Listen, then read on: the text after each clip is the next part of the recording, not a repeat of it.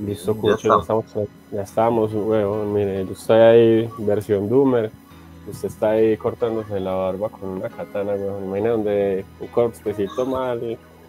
Ese es un dibujo de Oda de, de, de Vagabond. Sí, es una versión de Oda. Es una versión de Oda de, de, de Miyamoto Musashi, parce, y me encanta este dibujo con Candolo. Entonces Zoro está inspirado en él. Eh, sí, básicamente es como Zoro. No sé si me dijeron que pues yo vi donde lo publicaron y parecía que dijeron, que lo había hecho, pero sí, sí podría ser como una versión editada por algún fan, ¿cierto? Eh, podrían haber cogido una imagen de Zoro y pusieron encima como un redibujado de Musashi quedó así. Aunque a mí me parece una chimba de todas formas. Es básicamente Musashi al estilo de One Piece. Donde se descuide con esa katana de rebana la cabeza. Ajá, sí. Yo creo que eso también es la gracia de un poquito de la imagen. Oye, Cocho, bueno, entonces la, lo que usted propuso hoy fue hablar de salud mental y, y anime, aunque nos vamos a desviar de pronto un poquito hacia, sin línea general, cultura popular, pues cómic, pronto un poco de cine. Y... Me está costando un poquito entenderte, yo creo que es por el volumen de la música, que es algo que me un poquito. Bueno, Ahí. Así, así, suavecito, sí, quede de fondo así, relajado. Listo, ahí me escucha. Eh, que usted propuso hablar de salud mental y anime. Entonces, el, un, un, manga, no un anime, sino un manga que a usted le llama la atención particularmente es Berserk. No sé usted qué quisiera contar de, esa relación ahí con Berserk. Eh, a mí Berserk me parece una obra profunda, sobre todo porque a nivel psicológico está bastante construido. No sé qué tanto se habrá pensado el autor en la construcción de sus personajes, ¿cierto? Me parece que todo fue yendo muy, muy, muy por sobre la marcha. Pero por ahí también vi datos de otros autores luego del fallecimiento de este autor de Berserk, que todavía se me olvidó el nombre incluso. Eh, ¿Vos te acordás por qué llama? Eh, Kentaro Miura, ¿no?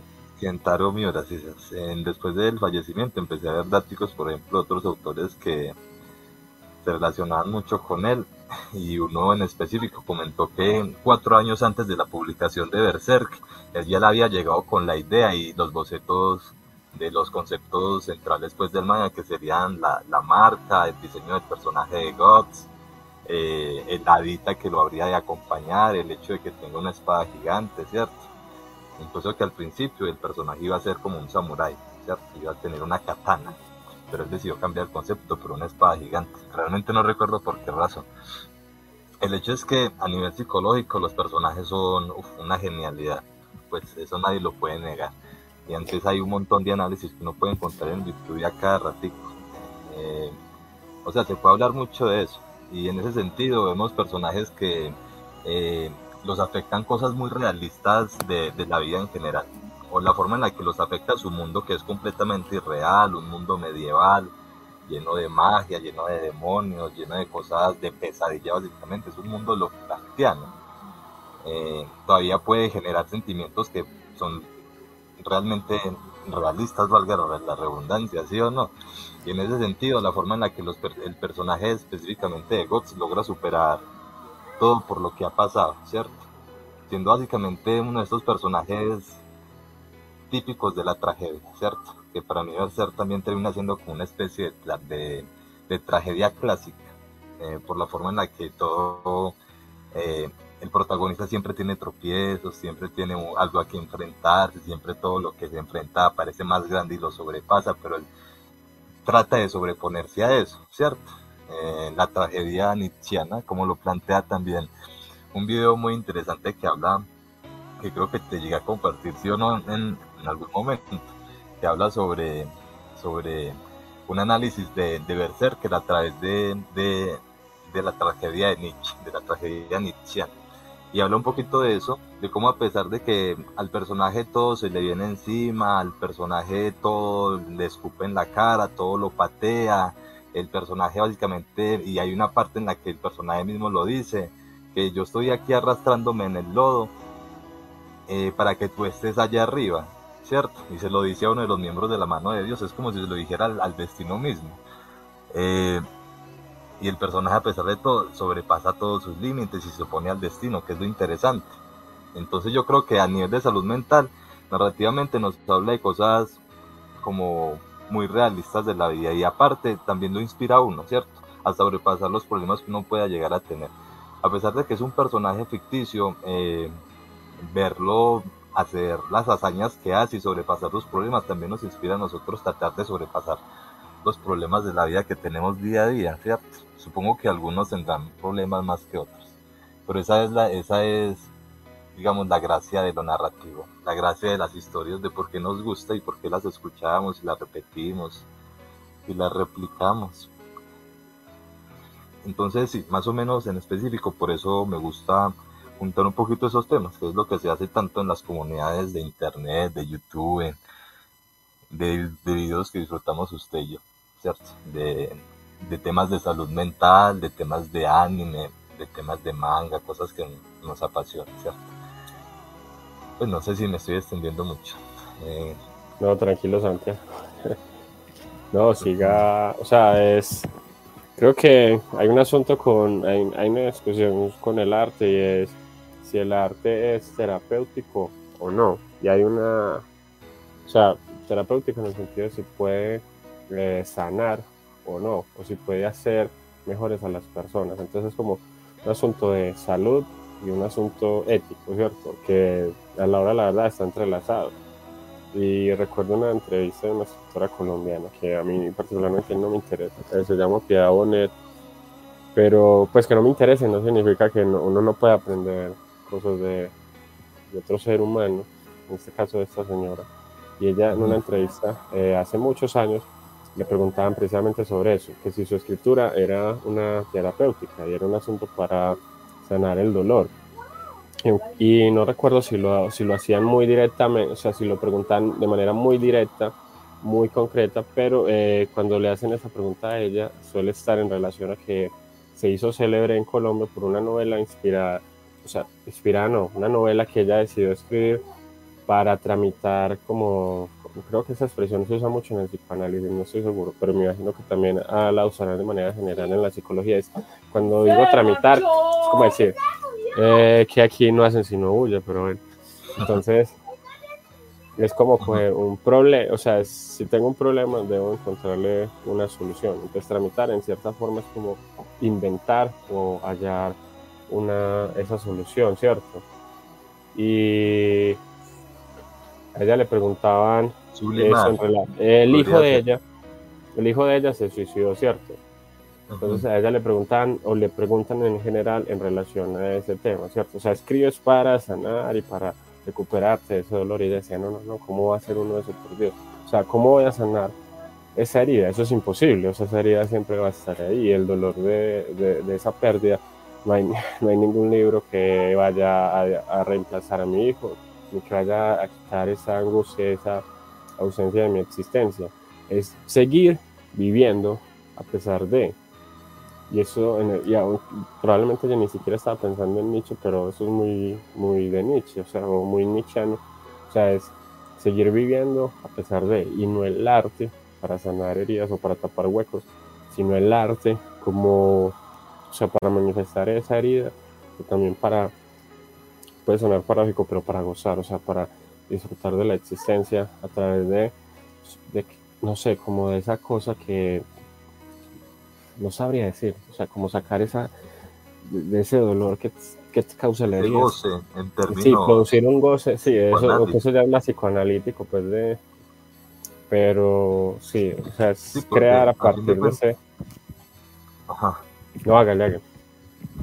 Pues sí, como más o menos mm, retomo un poquito de eso que vos comentas de, sacar eso, de esa herida, poder hacer algo.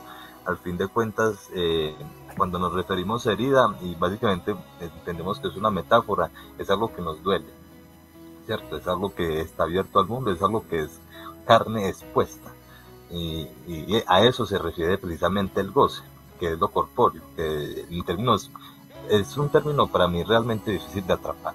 Eh, siempre ha sido así eh, y lo he visto desde diferentes autores, pero en general creo que eh, el goce es, es lo, lo, corpóreo, lo que sentimos corpóreo, que nos habla a través del cuerpo, pero que no podemos simbolizar, ¿cierto? Es lo innombrable, la, el deseo mismo. Lo real. Pues, ¿Cómo, cómo? Lo real, ok. Viene por lo real, ¿cierto? Eh, si, lo, si, lo, hablamos como en términos lacanianos, eh, creo que va por, por el lado de lo real. Eh, el hecho es que el goce se opone precisamente al deseo en el sentido de que no lo simbolizamos y no lo comprendemos, pero está ahí, haciendo de las suyas. Y lo que hace el arte precisamente es atrapar ese goce eh, y hacerlo deseo, pasarlo a, a, a, través de la palabra, simbolizarlo. Y, y, a través del arte pues logramos elaborar un montón de goce, ¿cierto? Un montón de, de sensaciones que tenemos atrapadas en el cuerpo. Yo podría entenderlo así y simbolizarlo, ¿cierto? Que es lo que hacen muchos psicóticos también que atrapan eso eh, y, lo, eso de lo real y lo ponen en su discurso, ¿cierto? Y ahí van hilando y ahí, van, y ahí van hilando y logran crear un delirio que es lo que realmente los atrapa en la realidad.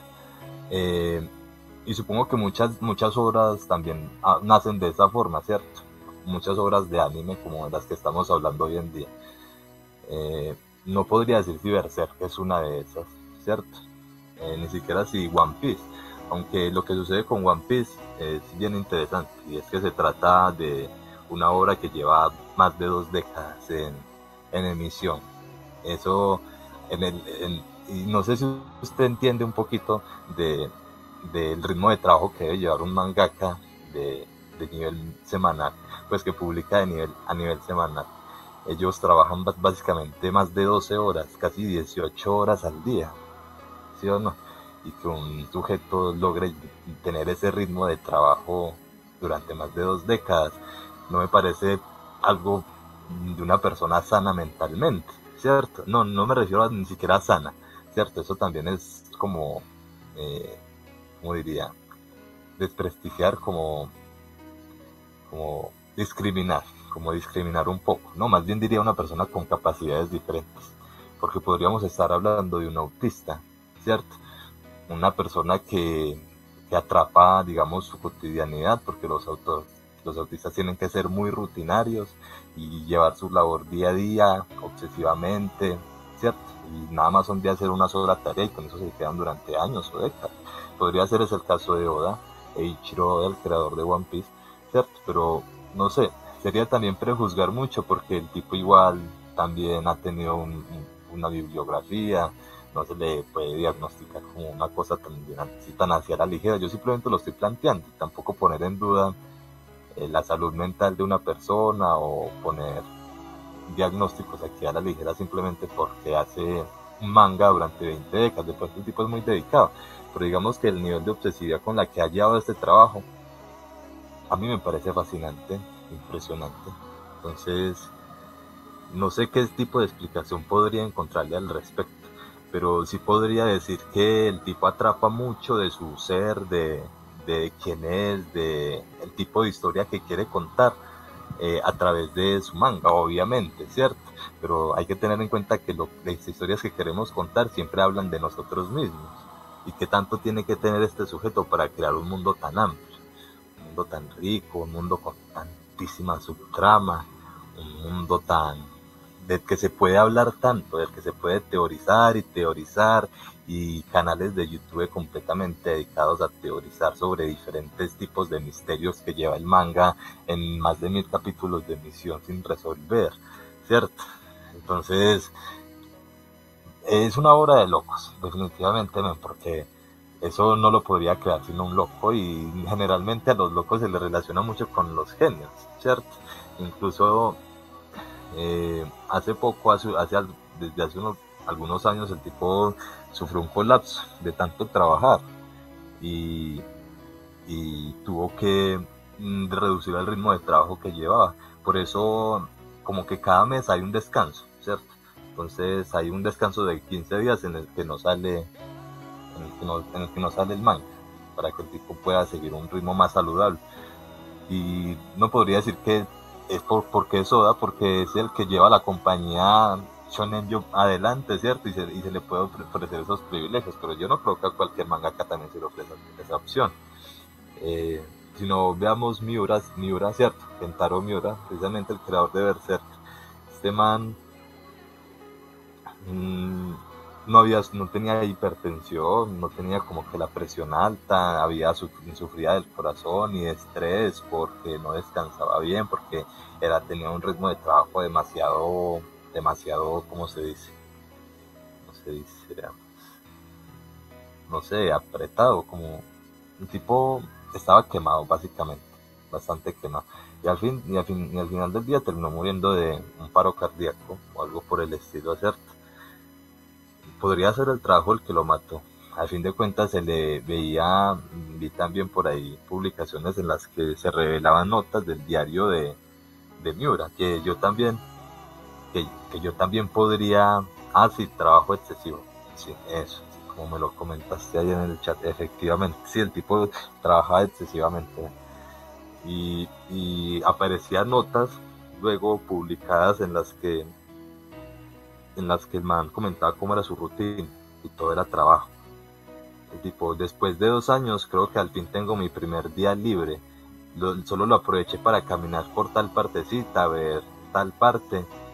listo, siento que no lo aproveché lo suficiente. O sea, el tipo literal tenía un día libre y no se iba para las Bahamas, no se iba para yo no sé dónde a pasar el rato con yo no sé quién. No, el tipo se iba a caminar por cualquier partecita y, ¿cierto? Eh, me estás preguntando que mueve a un ser humano a trabajar de manera tan intensa. Mira, yo creo que va en parte por la cultura que tienen los japoneses, que todos sabemos bien que, que son gente muy, muy, muy comprometida con su trabajo. Sobre todo los mangakas, podría decir yo, porque es una industria demasiado competitiva, demasiado competitiva. Y uno se tiene que matar ahí para poder triunfar. Y si no, no. Y Kentaro Miura, más allá de ser un mangaka, pues altamente competente, diría yo, porque el tipo debería haber tenido su ego de mangaka y como, como cualquier artista, pues, que artista humilde no hay, eh, de lo, porque sabía muy bien el tipo de trabajo que hacía, ¿cierto? Pero mira, el tipo se demoraba tanto en sus, en sus entregas precisamente porque el nivel de detalle que tenía las páginas que el man hacía eran demasiado, ¿cierto? El tipo se tomaba mucho su tiempo tipo no entregaba hasta que todo quedara como al detalle, como él quería que, quedara, ¿cierto? Entonces yo creo que más que eh, la propia disciplina y la el propio compromiso que tiene por lo general un japonés, sobre todo en, los términos de la industria del manga, yo creo que también se trata de una pasión que el tipo tenía, porque mira que hay, hay sugerencias pues y hay testimonios de mangakas que, que decían que el tipo ya llevaba su idea un montón de años antes. El tipo empezó a publicar a los 24 años, si no estoy mal, ¿cierto? Y, el tipo como con 18 años o, 20, no sé, eh, ya le estaba hablando a otro, a otro amigo que también terminó siendo un gran mangaka eh, sobre la idea que tenía. Entonces el tipo ya lo estaba trabajando demasiado. Entonces se trata de una pasión y de algo muy profundo que queremos contar. Entonces, hay algo muy curioso porque, no, pues, disculpa que te interrumpa Hay una cosa muy curiosa porque Simon Bauman, en la modernidad líquida, habla de que lo normal en nuestra época es esa disolución de los lazos de una manera muy rápida. O sea, se consume todo de una manera muy rápida. Y en el, en el anime y en el manga, con Berset, eh, One Piece y algunos otros más, eh, hay un asunto muy raro que es de obras que duran décadas, porque, o sea, son obras de décadas. Este, Berset, quién sabe cuánto más tiempo iba a continuar, está desde el, no, no sé realmente desde qué momento, desde finales de los 80 por lo menos está Berset. Eh, One Piece está desde finales de los 90, o sea, Berset ya tenía más de 30 años, eh, One Piece ya se está acercando, superó los 20 y va para los 30 años también. Entonces son obras que tienen eh, casi que más un cuarto de siglo, un poco más, y son seguidas por personas, ¿cierto? Entonces alguien que cree, alguien que tenía 15 años cuando empezó a leer Berserk, si lo, si, lo continuó, eh, que es lo más probable, ya 15 años, 30 años, bueno, o sea, 45 años, es decir, son obras que acompañan la, la, la adolescencia, la primera adultez, pues que es cuando se es adulto joven, y ya luego como esa vida de adulto, de, pues de, ¿cómo es, que, cómo es la expresión? De adulto de mediana edad, algo así, es que dices ahí en un capítulo. Bueno, el caso es que acompañan básicamente la vida de, de muchas personas. Y hay un asunto de, como de, que se ha, ha instaurado es la crítica a esta época en la que se dice que vimos un momento de infantilismo, ¿cierto? Que esta es la época más infantil de la historia de la humanidad, que por este tipo de expresiones, ¿cierto? ¿Cómo es posible que alguien esté pegado décadas de su vida a un manga, a un anime, que esté con 30, 40 años eh, le interesado en estas historias que supuestamente son para, para niños? Y sin embargo, por ejemplo, hay, hay dos elementos que yo quisiera como sí, señalar. Y uno es que no solamente lo que mencionaban en un podcast anterior, no solamente estas historias son la épica contemporánea, ¿cierto? O sea, los Aquiles modernos son Goku, son Gas, son eh, Luffy, Naruto, etcétera, etcétera. O sea, son el, héroe de, esta, de, de, esto que es nuestra contemporaneidad. Y Aquiles era contemporáneo, pues, como mito de los griegos. Pero también está eh, lo, lo, épico. Y, eh, ¿cuál era lo otro? Pues madre, se me olvidó cuál era lo otro con lo que le iba a anudar. Bueno, no solo es lo épico, sino que hay un asunto que trabaja estas historias. De madre, que era lo que yo iba a decir. Bueno, en fin, hay una, hay, hay algo como de una enseñanza de. O sea, estos son un modelo de vida para, para esta contemporaneidad y ya lo hemos comentado en otras ocasiones, y es como, ¿cómo decirlo? Son parte de, de, una, de una historia de una generación que de alguna manera quiere romper con la historia que, que se ha tenido hasta el momento, ¿cierto? Y marcan como, ¿cómo es? O sea, es que me parece un poco... No, si mm. quieres complementarlo tú mientras yo trato de recordar. Vos me estabas comentando algo sobre la modernidad líquida, ¿cierto? Ah, sí, sobre los lazos que se disuelven. Sí. Y yo quiero retomar un poquito de eso para hablarte, por ejemplo, de cómo se quemó Naruto, precisamente por eso de la modernidad líquida. Y es que Japón eh, es una industria en la que todo es líquido, en la que todo tiene que fluir constantemente, en la que todo tiene que ser inmediatez, en la que todo tiene que ser ya, ya, ya, ya, ya, ya. ¿cierto? Para ellos no existe la espera, para ellos se, mueren, si, pues, si, como lo hemos representado por lo general en, dentro de la cultura popular y como es Japón, o por lo menos del tipo de contacto que yo he tenido con ese tipo de cultura, pues a través de el contenido el contenido que consumo, ¿cierto? A través de redes, internet, se entiende que son ese tipo de personas en la que en, como en cualquier típico primer, primer mundo en el que la economía se basa principalmente en, una economía de servicios, pues todo funciona inmediatamente. Eh, y es precisamente lo que hablaba Human, todo ahora fluye, todo ahora es ya, nada es sólido, nada es permanente, ahora todo tiene que ser, cierto, a la carrera. Eh, y precisamente el manga expresa de eso, porque si tenemos una publicación semanal de una historia que nos gusta mucho, como Naruto, como Dragon Ball Z, como Samurai X, que es de lo que vos estabas hablando también ahorita, de que son historias que levantan, que levantan, pues, que, levantan a la empresa, a la Shonen Jump. En un momento en el que este, esta empresa se estaba quedando sin contenido, en un momento en el que estaban muriendo sus, sus, sus mejores estrellas, que ya estaban terminando, como Samurai X, como Dragon Ball Z, como Okuto no Ken, como Yu Yu Hakuchu, ¿cierto? Esas ya estaban terminando, ya habían terminado y, ya se estaba quedando sin contenido que les gustara a todo el mundo, que impactara tanto como lograron hacerlo estas otras y luego nace One Piece, ¿cierto? Para, para, para, para cimentar paradigmas, para, fundament, para, para plantar digamos, sí, el paradigma, ¿cierto? De cómo se hace un shon. Y bueno, obviamente eso ya lo había hecho Hunter por Hunter.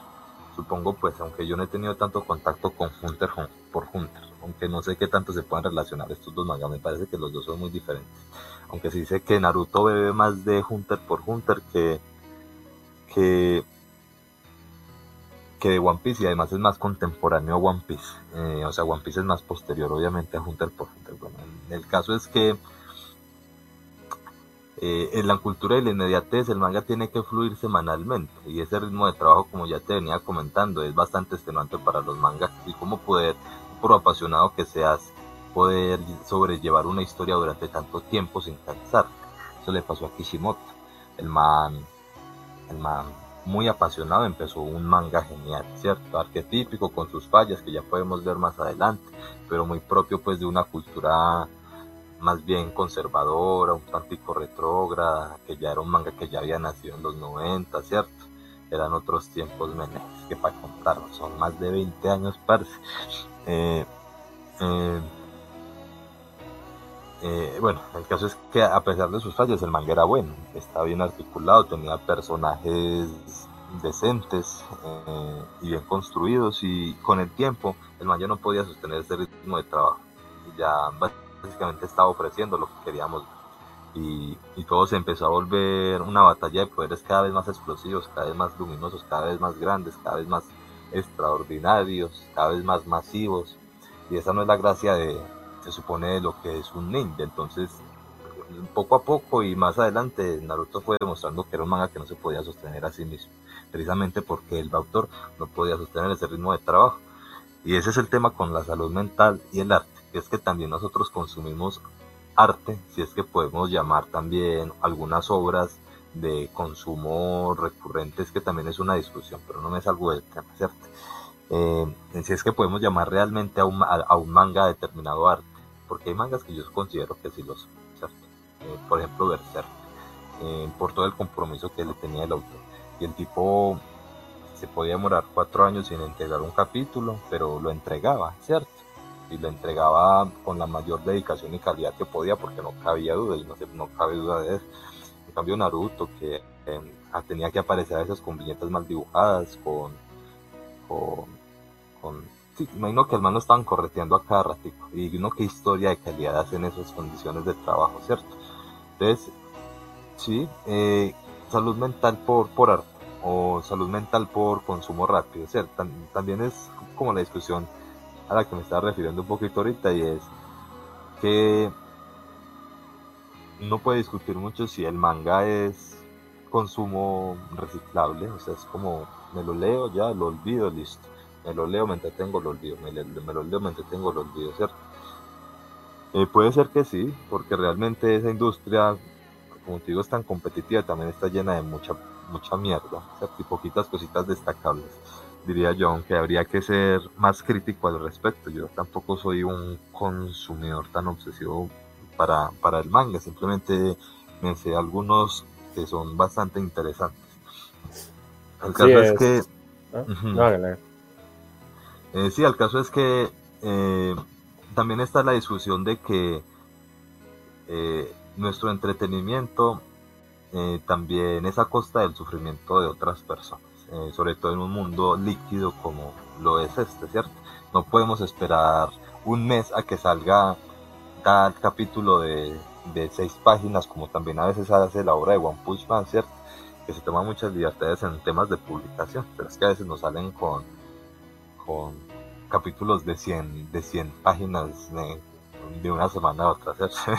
Entonces no hay nada que se le pueda reprochar. Bueno, bueno, en todo el caso. ¿Qué me ibas a decirme?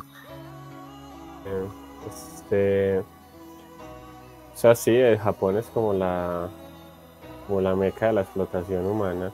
Y hay algo muy curioso que hemos interiorizado, que es, o sea, ante, esto lo hablan algunos psicoanalistas, y es, ante la caída del nombre del padre, o sea, la, como decir, la asunción del feminismo, aunada al capitalismo, causó, no, no estoy queriendo decir que ya el feminismo triunfó ni mucho menos, sino que hay una exigencia de la totalidad, ¿cierto? De, debemos de ser felices a toda costa, debemos de alcanzarlo todo, debemos cumplir todos nuestros sueños, debemos de lograr la libertad, y eso está vinculado a, la idea de la muerte de Dios, ¿cierto? De que no hay un, un sistema de valores que rijan la vida de todas las personas de una manera tal que la gente sea como una tabla que llevan en la mano y cuando alguien les pregunta en la calle, bueno, ah, qué ah, en esto, ¿cierto? O sea, no, mm, si tengo una duda, ah, la resuelvo rezando, la resuelvo yendo donde el sacerdote, sino que la exigencia de construirnos permanentemente, eso lo vincula a lo que está tratando de decir ahora. O sea, somos criticados por porque supuestamente es la generación más infantil de la historia y sin embargo es la generación de la historia que más se ha enfrentado al mundo, ¿cierto? En, en la medida que hace una petición, una exigencia de verdad. O sea, las manifestaciones de las feministas que salen a decir, bueno, la verdad de toda la violencia sobre la mujer, sobre el cuerpo de la mujer, la verdad en la política, la verdad sobre las empresas. O sea, hay una permanente exigencia de la verdad, pensando que hay una verdad que va a calmar eh, todos los tipos de sufrimiento, ¿cierto? O sea, el sufrimiento del niño que ha sido abusado, el sufrimiento de, la madre que perdió a un hijo en, en la guerra o, o, ni siquiera en la guerra que estaba tranquilo y, y se lo llevaron y lo mataron, porque sí o el sufrimiento de aquel que, que no sabe ni bien porque está sufriendo, el sufrimiento del empleado que es echado sin, sin una justa causa de una empresa, ¿cierto? O sea, hay todo, hay como un jardín de sufrimientos, ¿cierto? O sea, hay un montón de cosas que pueden hacer sufrir al ser humano contemporáneo y eh, polula, polula como un montón de flores, de, de, o sea, demasiado sufrimiento hay y al mismo tiempo la gente se está enfrentando a esta exigencia. Y obviamente unos de una manera, otros de otra, unos intentan devolverse a un pasado conservador, otros intentan eh, liberarse de todas las cadenas y arrojarse como a un futuro que pareciera ser, o un presente que intenta atrapar el futuro, pareciera ser el que promete todos los placeres, todas las cosas, y, lo, y lo uno y lo otro fracasan, ¿cierto? O sea, porque no se pueden obtener todos los placeres, porque no se puede viajar al pasado, no se puede reconstituir, no se puede tomar el pasado y meterlo en nuestro, en nuestro presente. El pasado es pasado y ya está, ¿cierto? No nos podemos volver griegos, ni romanos, ni japoneses de la era feudal, ni nada. Entonces, estamos desgarrados por ese conflicto y esto, de, algo, de alguna manera, Nietzsche, Hegel, ya lo habían este, anticipado, ¿cierto? Ellos ya tenían eh, en, sus, en, sus, textos, ya tenían la conciencia de, de, lo que íbamos a estar viviendo, de que íbamos a estar afrontando este este drama. Y, uno, y puede parecer que cuando Nietzsche decía que, que él veía después de, de, él venir las grandes guerras, mucha gente tiende a pensar como, ah, claro, puta, la Primera Guerra Mundial y la Segunda Guerra Mundial, sí, puta, era un visionario, o sea, hasta con eh, o logró, logró, ver, logró ver lo que iba a pasar. Y sí, sí, esas guerras fueron desgarradoras, fueron impresionantes, pero creo que aparte de eso, algo de lo que Nietzsche hablaba, eh, las guerras los seres humanos iban a tener consigo mismos, o sea, lo que la individualidad iba a tener que enfrentar ante sí misma, ante esa exigencia de verdad. Y por eso Nietzsche casi no habla, de, o sea, en sus textos casi no hay aforismos que hablen concretamente de, o sea, ni de, algo que se pueda ver como la Primera Guerra Mundial o como la Segunda. No estoy diciendo que no, porque él sí está una cierta expresión con la guerra, sino que creo que en líneas generales está pensando más en la guerra que cada ser humano iba a tener que tener consigo mismo, en la medida en que ya no era un sentido absoluto, el ser humano sí iba a tener que estar construyendo un sentido permanentemente. Y eso es algo que los japoneses, sin ser lectores de Nietzsche, porque, o, tal vez solo son y yo no, yo desconozco esa información, pero la, yo creo que es más algo que hace parte del espíritu de ellos. Eh, o sea, casi todos los personajes parecen como héroes de Nietzsche, ¿cierto? O sea, Goku, Gauss, eh, Luffy, Naruto, todos están permanentemente eh, haciendo que su voluntad se imponga en el mundo, pero no de una manera como la haría un, tirano o un dictador, sino simplemente estando en el mundo. Y, eso tal vez a alguien lo pueda parecer excesivo, ¿cierto? Eh, grosero, o sea, pretender comparar a uno de los más grandes filósofos de la historia con personajes dibujados en principio para niños y adolescentes, pero es la voluntad a fin de cuentas. O sea, por ejemplo, creo que el feeling o el amor que le tienen muchos a los seguidores a, Gas como personaje es en la medida en que, a pesar de existir en un mundo que es un infierno, que de hecho sería curioso porque podría, este, ¿cómo se dice eso? Podría tomar este, este haiku de Bacho y de, vivimos, perdón, recuerda que estamos en el, caminando por el infierno, contemplando flores. Entonces, ese, ese poema se puede extrapolar a casi cualquier obra de este tipo, ya sea un manga, ya sea una, una gran novela, o ya sea un libro de filosofía en el que deja de manifiesto que a pesar de los horrores, el ser humano sigue, o sea, sigue levantándose, sigue caminando hacia ese horizonte que es el presente y el futuro al mismo tiempo, porque debe triunfar la voluntad de, de vivir para evitar que lo monstruoso se apodere del individuo, o sea, eso monstruoso que lo llama a, a dejarse destruir, ¿cierto? A convertirse en su propio, a, convertirse como es, como es, en su propio veneno. Entonces es, creo que eso es lo, el encanto que estas obras tienen, que sin embargo suele ser direccionado hacia el al consumo, es decir, se aprovecha la voluntad, esos personajes enseñan la voluntad y el triunfo de la voluntad, eso se lleva hacia, ah, sí, trabaja, ah, sí, trabaja, se disciplina en el trabajo, mantente como parte del sistema, sé un buen, sé un buen ciudadano. Y entonces es ahí cuando el sistema lo que hace es dirigir esas fuerzas vitales y esas, esa necesidad de sentido de la vida hacia un sentido que viene dado simplemente por la producción. Y es, o sea, coge ese significante, el sentido de la voluntad y lo relaciona, obliga al individuo a que se esté siempre relacionado con ser productivo. Tienes que formar parte del sistema, tienes que consumir, tienes que ser, o sea, convierte esa voluntad guerrera en una voluntad que termina siendo la voluntad de simplemente mantener las cosas como están. No sé qué opinas ahí. Mira, hay cositas ahí interesantes. Y vos comentaste bastantes, bastantes obras como Berserk, One Piece, eh, podríamos hablar también de Samurai X. El hecho es que entre todas estas, por ser obviamente obras diferentes, también hay, la redundancia, distinciones, ¿cierto? Porque eh, obviamente pertenecen a géneros distintos, están hechos por personas particulares completamente distintas y terminan contando y transmitiendo diferentes mensajes, más allá del que vos acabas de plantear, de, eh, el personaje que o, el individuo que se opone al destino, que impone su voluntad sobre los demás y que normalmente esa voluntad no tiene consecuencias negativas, ¿cierto? Como vemos por ejemplo en One Piece que literal es un personaje que hace de las que quiere, como se le da la gana, que es un personaje noble, ¿cierto? Por naturaleza absolutamente noble. Que como por lo general los personajes shonen tienen esa tendencia a ser nobles. Por ejemplo, eh, Goku, ¿cierto? Por ejemplo, Luffy, por ejemplo, hasta podríamos meter también ahí a Kenshin, Que también tiene nobleza por naturaleza, porque ahí en el flashback se nos muestra de niño que tipo, incluso a los asesinos de sus propios padres, quiso sepultar. Eh, entonces, esta nobleza, eh, por lo menos en, en, Bueno, pero bueno, a lo que iba. Eh, esto de, que el personaje impone su voluntad sobre el mundo y las consecuencias por lo general son que todos son más libres, que todos son más sonrientes, que todos son más felices, que todos se les resuelven básicamente los conflictos y problemas que tenían y todo es mejor, pues no se ve representado en todas las obras.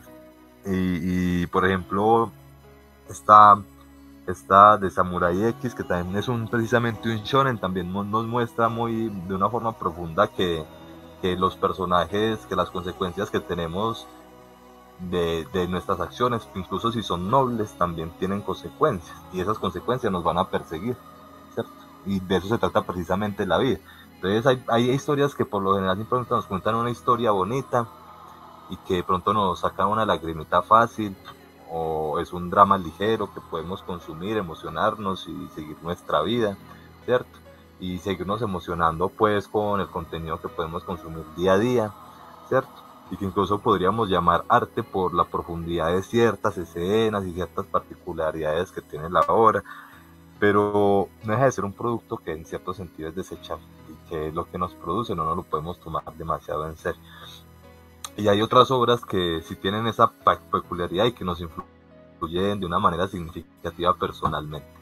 Eh, por ejemplo, como te digo, Samurai X es una de ellas. Eh, Samurai X es, es, una obra obviamente de maestro, una obra maravillosa y que deja mensajes profundos. Por ejemplo, eh, cómo sobrepasar el pasado, cómo, los, cómo nos persiguen los fantasmas, cómo un personaje se tiene que sobrepasar a sus pecados y cómo se tiene que responsabilizar de su propia vida, ¿cierto? Para poder ser no feliz, pero por lo menos lo suficientemente, una vida lo suficientemente asumible, lo suficientemente satisfactoria como para merecer ser vivida, que incluso es lo que plantea Nietzsche, que no se trata de felicidad, y la felicidad no lo es todo, y la vida no se trata de eso, ¿cierto? Entonces, y entonces, hay de obras en obras, pero decir, por ejemplo, que una obra que yo vaya a consumir de pronto me motive a seguir dando, a explotándome a mí mismo para continuar, para, para luchar, como que luchar, que yo tengo que ser el mejor, el primero en esto que yo hago, y lo que yo hago es una mierda infructífera que nunca me va a construir nada a mí mismo, pues hay de personas a personas y te juro que realmente hay personas así, ¿cierto? Pero a lo que nos invita por lo general obras como Naruto, que supongo que en principio esa era su intención, porque podemos verlo reflejado en, la intención del protagonista en, verse reflejado y, como, acogido por su propia aldea que lo rechazaba tanto. Eh, es, un, es, un, es, una, es un sentido noble, ¿cierto? Eh, eso nos inspiraría más como a, como a, a ser aceptados, como a, a sobrepasar más nuestros problemas, pero no creo pues que haya una persona que se vuelva más obsesivo con su trabajo inspirado por One Piece, por ejemplo, o por Samurai X, ¿cierto? porque igual si lo analizamos con sentido crítico, ninguna de esas obras nos quiere decir precisamente eso. Eh, y hay un tema interesante, por ejemplo, yo hablándote y echándote odas pues sobre, sobre Samurai X, y que es una obra que realmente habla de una forma importante sobre conceptos como el amor, la muerte, como el sentido de la vida, como, como incluso el, el estrés postraumático, ¿cierto? Hasta la depresión, ¿cierto? Nos habla de cosas bastante profundas en varios sentidos y finalmente está hecha por una persona que eh, se autodenominaba pedófilo, ¿cierto? Eh, podríamos decir que el man estaba estable mentalmente a pesar de esta peculiar perversión. Y también hay que hablar ahí de un asunto vamos a hablar de salud mental relacionado con el manga. Y es que la perversión es igual a la salud mental, porque como hemos visto, incluso en varias, en varias, en varios aspectos más allá de historias y narrativas, por ejemplo, en, cuestiones, por ejemplo, de asesinos seriales, ¿cierto? De personas psicópatas que se muestra completamente bien afectivamente, pues ni tanto afectivamente, eso ya es un tema que habría que discutir más, pero digamos que son funcionales, son aparentemente estables, ¿cierto? Y que digamos que lo único malito que tienen es que tienen esta perversión de matar, de violar, de, de hacer daño, de... o tienen fetiches extremos, ¿cierto? Eh, y, y por qué también traigo un poquito este caso, y es por, por ejemplo, esta obra de Vagabond, que me parece muy peculiar la forma en la que tuvo que terminar, pues la forma en la que las razones por las que el autor manifiesta haber terminado la obra, es precisamente por ese asunto de la sangre, ese asunto de la perversión, ese asunto de la morbosidad, ¿cierto? Porque a pesar de que el autor de Samurai X era ciertamente morboso en cierto sentido, eh, era un perverso, porque no se puede denominar pues a una persona que gusta de bueno me saltó pues la discusión obviamente eh, el man tenía su rayón cierto pero creo una obra que habla de aspectos muy positivos y nobles y no es como que el man se los hubiera sacado del culo para para mira te quiero mandar un mensaje bonito porque al fin de cuentas el tipo escribió su obra y se la planteó él mismo y tomó inspiraciones de varias referencias, pero no necesariamente era pues algo que, que pues en, principio eh, no, era, falso. el tipo era no era falsa y la intención de dar un mensaje positivo, pero la, su condición personal lo situó en una, una posición paradójica, ¿cierto? Como alguien con una perversión nos puede dejar una enseñanza moral positiva. Efectivamente, men. ¿Vos qué puedes decir al respecto? Creo que es una situación paradójica, o sea, es, pero esa es la condición humana, ¿cierto? O sea, de, es una situación sumamente paradójica. En estos días leía un texto de desde lado o bueno, Guille, y él citaba eh, sobre la violencia, y él citaba dos cartas distintas de, de Che Guevara y una era diciendo que el verdadero revolucionario siempre es alguien que cree en el amor y que lucha por amor y luego un, citaba otra carta en la que decía que eh, para poder hacer la revolución, los combatientes de la revolución debían de estar llenos de odio.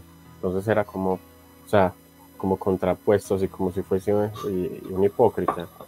Y sin embargo, tiene que, esa dialéctica tiene que existir ahí para poder que se dé como una tercera cosa, ¿cierto? Como entre ese conflicto entre dos cosas que emocionalmente son opuestas en el ser humano, deben de ser vividas para que salga una tercera cosa. Pareciera que eh, esa necesidad del mangaka de, de Kenshin, o sea, de disfrutar con el sufrimiento de personas pues inocentes, eh, luchaba en él una necesidad ética, moral, de que eso no fuese así, ¿cierto? De que esa realidad fuese se trascendida especulando, pues, ¿cierto? O sea, no sé, debe ser una psiquis compleja, ¿cierto? Sería, sería un caso interesante para un psicoanalista un psicólogo en general. Yo creo que hay un asunto de trascendencia ahí y en general es una contradicción humana, ¿cierto? O sea, el ser humano busca el bien, incluso cuando a veces cuando está haciendo el mal, es algo tan paradójico. Por ejemplo, los nazis no pensaban que o sea, sabían que estaban causando el sufrimiento de millones de personas que estaban haciendo algo hasta cierto punto malo y sin embargo consideraban que había una causa buena que justificaba todo ese sufrimiento. Entonces también el asunto de que el arte, no necesariamente el arte siempre tiene que nacer de estos asuntos tan traumáticos para el ser humano, pero cuando lo hace, cuando lleva cierta autenticidad, causa esa conmoción, causa esa, ¿cómo decirlo? Causa que el ser humano Mm, sea reflejado y tenga ese momento de quiebre en el que aparecen la, después de las risas aparecen las lágrimas.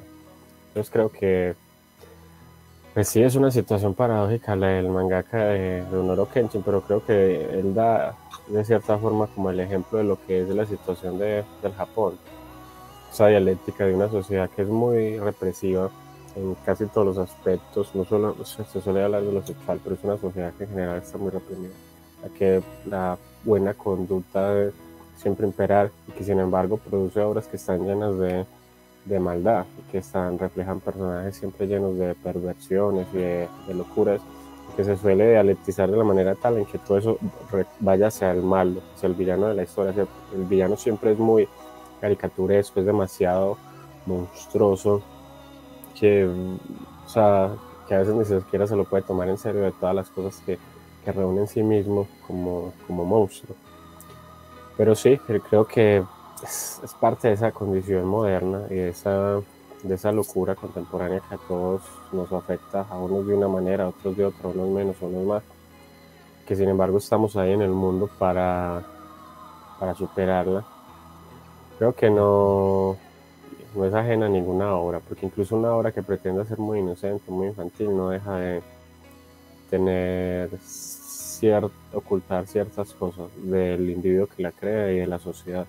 Que es muy curioso porque la otra vez leí un texto, creo que era de Alan Miller, no, estoy seguro, hay un psicoanalista que fue alumno de Lacan y él lo analiza hablando sobre, precisamente sobre si es posible usar el psicoanálisis para eh, extraer premisas psicoanalíticas de una obra literaria. teniendo en cuenta que los mangas y los cómics en principio son obras literarias por ineludiblemente de, de mayor o menor valor, pero son obras literarias en la medida en que son, ¿cómo decirlo? O sea, son escrituras. Son dibujo y son escrituras, ¿cierto? Y conllevan un guion, conllevan una historia. Entonces decía él que no, que, el, que Lacan planteaba que no era posible, o sea, que, que el psicoanálisis llegaba hasta el, hasta el texto y realmente no podía psicoanalizarlo, o sea, no podía extraer conclusiones de ese orden. Entonces eso habla de cierta imposibilidad epistemológica, ¿cierto? de cierta imposibilidad filosófica de capturar una verdad, que en este caso es la verdad que estaría guardada en una psique que se manifiesta en su obra de arte. Pero por lo menos sí se puede dar un sentido que más, por así decirlo, psicosocial, es decir, en qué medida estas obras nos hablan a todos, ¿cierto? Y creo que el caso de Japón también es muy curioso en el sentido de que las obras mmm, mainstream o populares son muy de aspectos positivos, de bueno, ta, ta, ta. Luego están esas obras seinen que son un poco menos conocidas, que suelen ser mangas y animes que exploran aspectos más oscuros, ¿cierto? como Evangelion, como Serial Experiment Line, o Ga eh, Gans, creo que es que se llama ese manga, bueno, en fin. Y Luego está todo el tema del hentai, que es como el lado más oscuro de, de toda esa conciencia, que muchas veces es como todo lo contrario de ese mensaje positivo que se da en, en los, en los shonen, en las obras más populares. Entonces pareciera ser la, la contradicción de ese mensaje positivo. Y entonces lo del mangaka de Samurai X pareciera ser como el resumen de, no, no porque todos tengan la misma perversión en el caso de los japoneses, sino porque pareciera manifestar esa contradicción eh, propia de esa cultura. La, entre eso, entre los deseos positivos y los deseos buenos y esos deseos que nacen de, de, la frustración, del miedo, de la rabia, de, de la locura, de, de, cierto caos que sobrepasa al ser humano. Esa es un, una dialéctica sumamente interesante y que bueno, resulta en una manifestación desgarradora del ser humano. Así que sí es una manifestación, es un conflicto más y por lo demás no es ni siquiera tan, tan particular y tan peculiar en la historia de la, de la humanidad. Los artistas siempre han estado más o menos vinculados con el mal de alguna u otra manera. Porque hay artistas que han sido, que han tenido una vida relativamente calmada y otros que han tenido una vida muy, muy loca pero el mal ahí siempre como que vuelve y resurge, siempre como que trata el mal de vincularse con, con el arte. Bien. Eh, por ejemplo, hay una cuestión muy interesante yo siento, por ejemplo, con Vagabond. Eh, ya te he hablado un poquito de esta obra. Se trata de Musashi Miyamoto, Miyamoto Musashi eh, la razón que te había comentado antes que no logré concluir era porque fue que terminó esa obra. Me parece muy interesante el testimonio que, que da el autor y es que él se cansó de tanta sangre. Ah, sí, ibas a hablar de... Incluso, eh, pero no me habías comentado una vez que él tenía un cierto ritual cuando escribía, era como pedirle perdón a los personajes porque iban a ser asesinados este era, el autor iba... de, de, de, Innocent. Mm. Él iba a un... Iba a un templo un budista y, y, oraba por la, el alma de estos personajes. Porque para él eran, eran seres, eran personas vivas, eran gente, ¿cierto?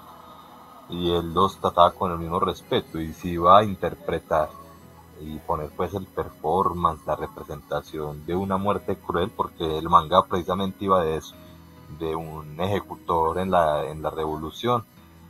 Y este ejecutor ejecutó a toda la familia real, ¿cierto? Pero bueno, entonces el manga muestra ejecuciones bastante, bastante creativas. Y el man las interpreta muy bien también en sus mangas porque no terminan siendo como una cosa sangrienta, una cosa que alimenta el morbo, sino una cosa, una cosa que nos fascina, una cosa que se vuelve más bien como como elegante. Sí, el tipo maneja una buena, una, una buena, elegancia. como estetizado, sí. Él estetiza estas, estas, estas muertes, porque hay una muerte que consiste en que en cada, por cada miembro que, en cada miembro pues que tenés, piernas y, brazos, te, te, te, atan a unos caballos, ¿cierto? Cada cuerda atada a un caballo. Y esos caballos los ponen a, a correr, todos al mismo tiempo. La idea de esto es que a vos se te arranquen los miembros, ¿cierto? Y la ejecución no termina hasta que vos no tengas miembros en tu cuerpo. Y la ejecución aquí termina siendo, desarrollándose de una forma muy cruel, porque resulta que para sabotear la, la ejecución pusieron caballos débiles. Los caballos no podían correr bien y lo único que lograron fue desarticular los miembros. Y, y el tipo, y los caballos jalaban y jalaban y el tipo sufría y sufría y nada que se moría porque sus miembros no, no se desprendían, ¿cierto? Eh,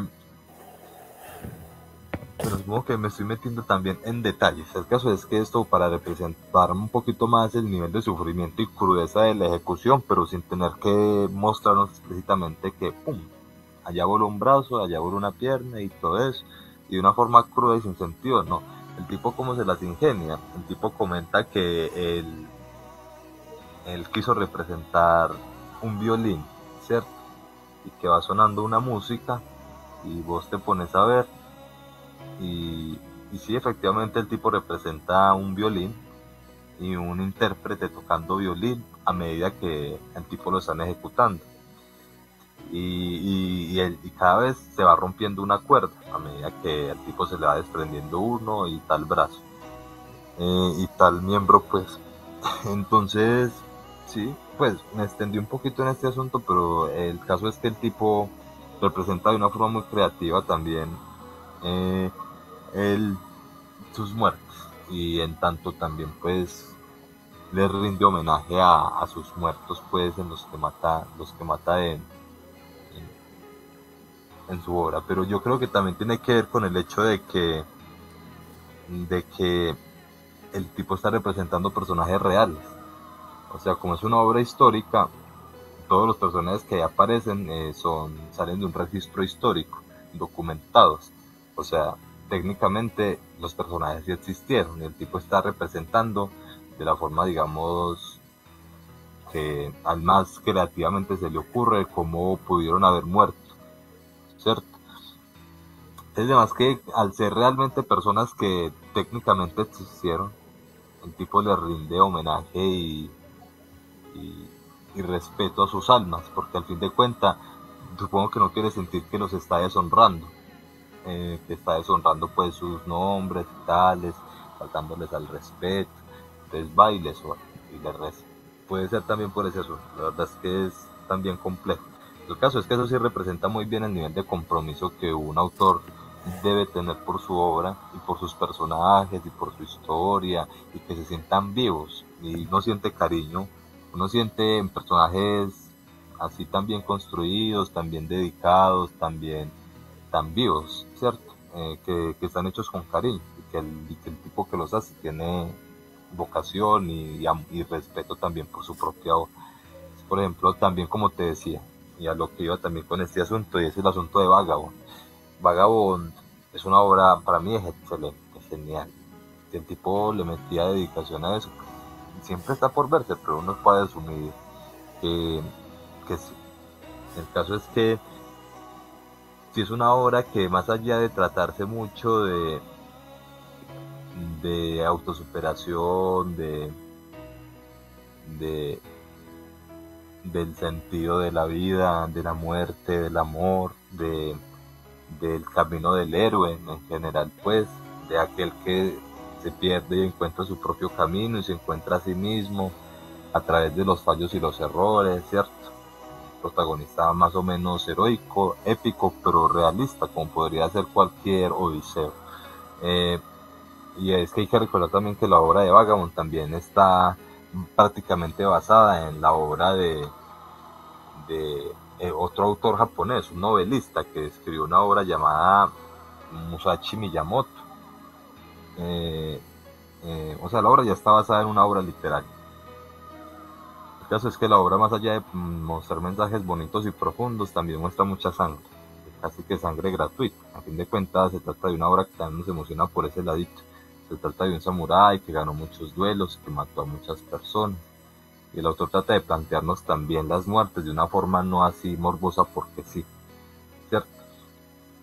Eh, sino porque a veces las, las, las muertes también definen a los personajes. El caso es que es un man que se enfrenta a muchos duelos y mata a muchas personas y cada muerte le va pesando y cada muerte le va pesando y cada muerte le va llenando como de,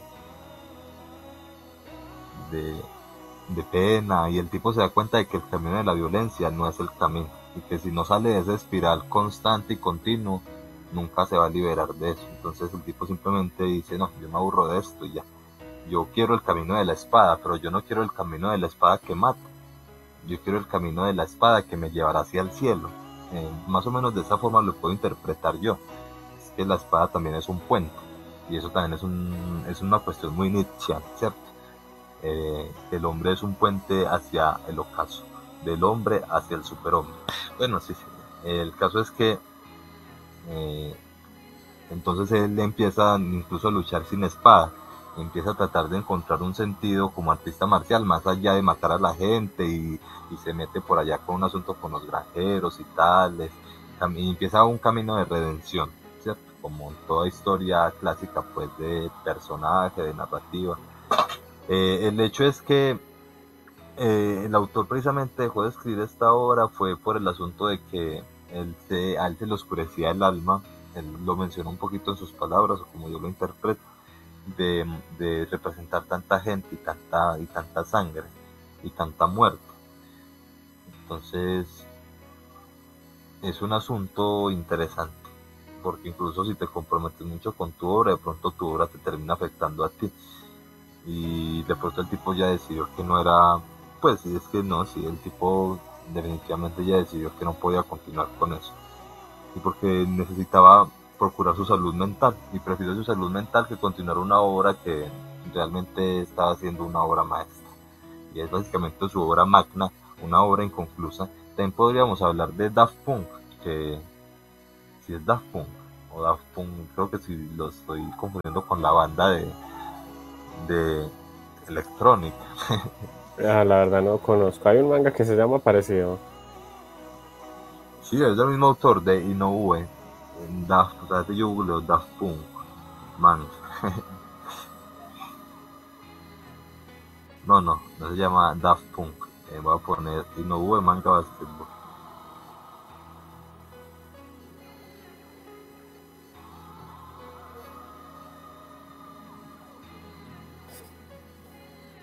Dale, escucho. Un pequeño minuto de Se llama Slam Dunk. Ah, Slam eh, Dunk. bueno, bueno Sí, sí, mm, supongo que ya habrás escuchado esa vaina. El caso es que. Eh, Ese no es de unos jugadores de baloncesto. efectivamente. También esa, esa, esa fue la, la, la, obra que lo catapultó. Y es una de las obras de las.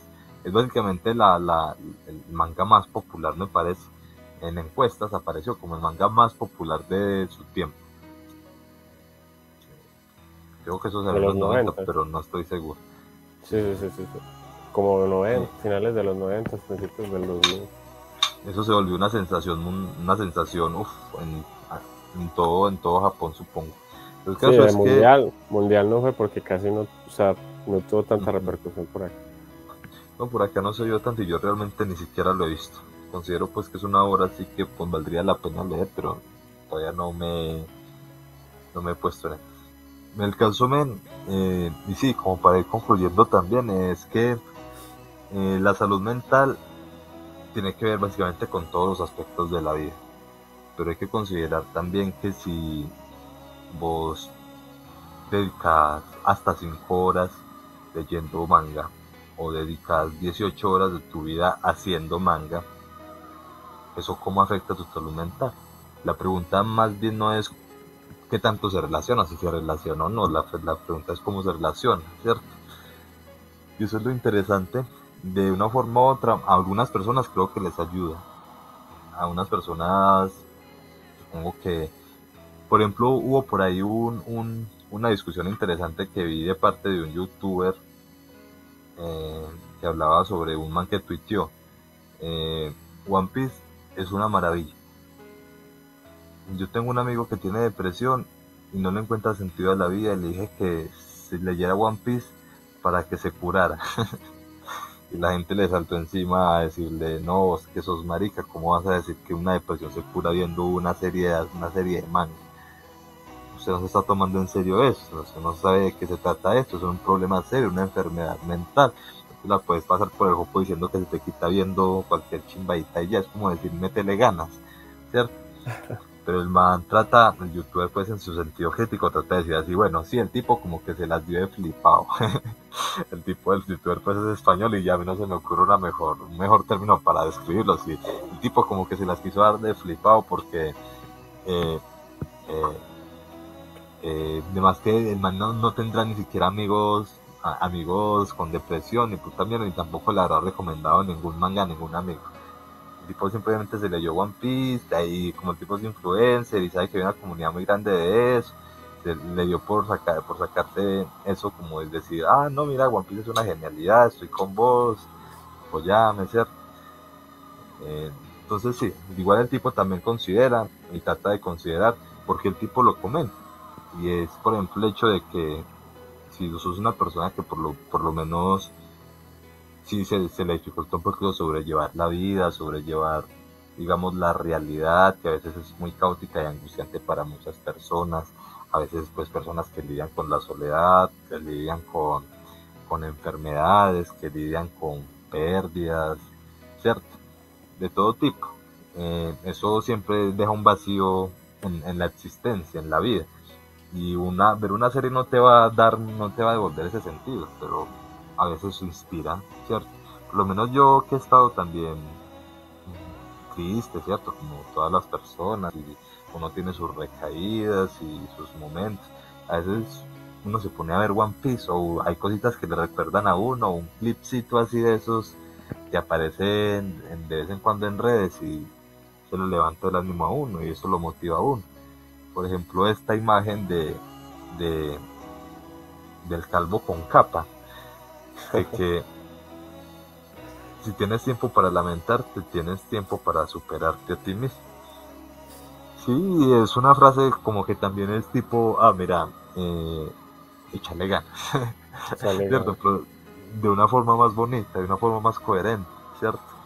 Sí, es verdad, es verdad. De pronto hay gente que no puede evitar lamentarse por una condición bastante seria ya en su organismo. De pronto hay gente que realmente no encuentra sentido a, a la existencia y ni siquiera se lamenta, sino que simplemente pues, deja pasar sus días sin significado, sin importancia, sin salir de casa o de la cama, ¿cierto? Y, no, le encuentra sentido de superarse a sí mismo, así que esa frasita tampoco te va a ayudar, pero cuando una persona también no le encuentra mucho sentido a la vida, hay cosas que ayudan y hay cosas que están ahí de pronto que a una persona en particular le puede servir.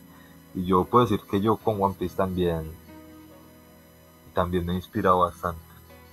Por ejemplo, en la forma en la que muchos personajes sobrepasan sus problemas, por ejemplo, Chopper. no sé, ya sería hablar muy específicamente de personajes que tampoco vamos a poner aquí para hacer más extenso esto. Eh, em, pero sí, men, mira, y también está la forma negativa, que también te estaba comentando ya, que es que hay personas que se obsesionan, hay personas que ya se pasan de la raya y se van 10 horas desperdiciando su día a día consumiendo mangas hechis baratos, ¿cierto? Que simplemente los recalientan, los lo hacen pegarte tres pajazos por capítulo y, y seguir autocomplaciéndose insignificantemente sin sentido, ¿cierto? Y hay gente que seguramente tendrá el mismo problema, hay gente que también se verá One Piece, que se lo conocerá de pies a cabeza, ¿cierto? Pero que no deja de ser gente obsesiva y que son los llamados otakus. Eh, hablados desde el contexto pues japonés, que para ellos otaku es básicamente una condición mental importante. Para nosotros es ah, una comunidad de gente que le gusta el anime, está bien. Pero para ellos no, no otaku, de madre, ese man busque ayuda porque no necesariamente se refiere a lo del anime o al manga, sino, por ejemplo, puede ser un, un otaku de los aviones, un otaku de las armas, un otaku de, de las figuritas, ¿cierto? que viven para eso, dedican su vida a eso y no le encuentran sentido. más que también es una condición muy psicótica en la vida.